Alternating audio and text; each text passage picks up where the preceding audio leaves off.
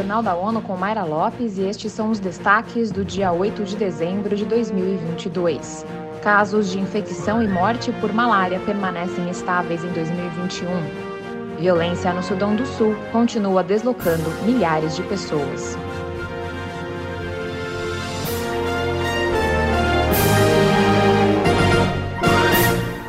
Relatório mundial sobre a malária, divulgado nesta quinta-feira pela Organização Mundial da Saúde, revela que a doença matou 619 mil pessoas em todo o mundo no ano passado. Vamos aos detalhes com Mônica Grayley. Em 2019, houve 568 mil óbitos e, no ano da pandemia, em 2020, 625 mil pessoas perderam a vida para a malária.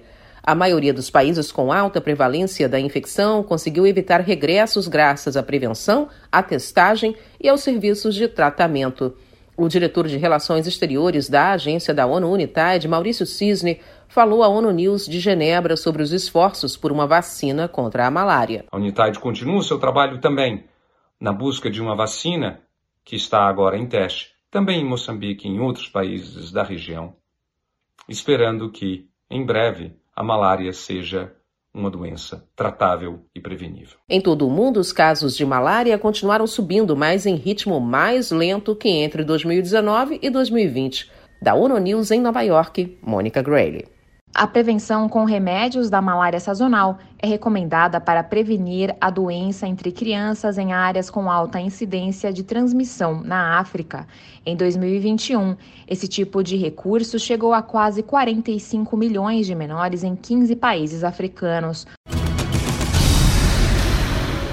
A Agência da ONU para Refugiados, o Acnur, informou nesta quarta-feira que o conflito armado na região do Grande Nilo Superior do Sudão do Sul deslocou pelo menos 20 mil pessoas desde agosto. As informações com Ana Paula Loureiro. A crise de refugiados no mais jovem país do mundo já é a maior da África. Segundo a agência, mais pessoas continuam fugindo de suas casas conforme o conflito se intensifica. Pelo menos 3 mil sul-sudaneses já fugiram para o vizinho Sudão. Segundo o representante do Acnur, Arafat Ramal, os civis estão sob ataque e é preciso garantir proteção. Mulheres, crianças e outras pessoas em alto risco são a maioria dos deslocados. Alguns dos que não conseguiram fugir, incluindo idosos, se esconderam durante os ataques. De acordo com Ramal, civis em fuga estão visivelmente traumatizados. Da ONU News em Nova York, Ana Paula Loureiro. Os confrontos que começaram em meados de novembro também resultaram em mortes e ferimentos de civis, sequestros de mulheres e crianças, destruição de propriedades e meios de subsistência, assim como incidentes relatados de violência de gênero. A sobrepesca no Mediterrâneo e no Mar Negro caiu significativamente na última década, mas a exploração da maioria das espécies comerciais está longe de ser sustentável. A conclusão é de um relatório da Comissão Geral de Pesca do Mediterrâneo da Organização para Agricultura e Alimentação das Nações Unidas. O documento revelou que a exploração excessiva diminuiu na região.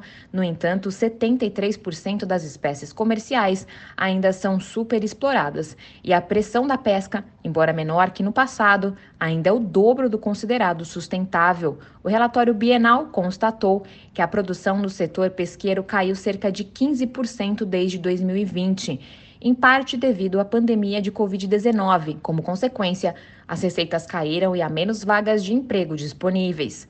De acordo com a FAO, o relatório pode contribuir com os debates da 15ª Conferência das Partes da Convenção sobre Diversidade Biológica, a COP15. Para a agência, o estudo ajuda a destacar a contribuição significativa da pesca para o desenvolvimento sustentável e a conservação da biodiversidade.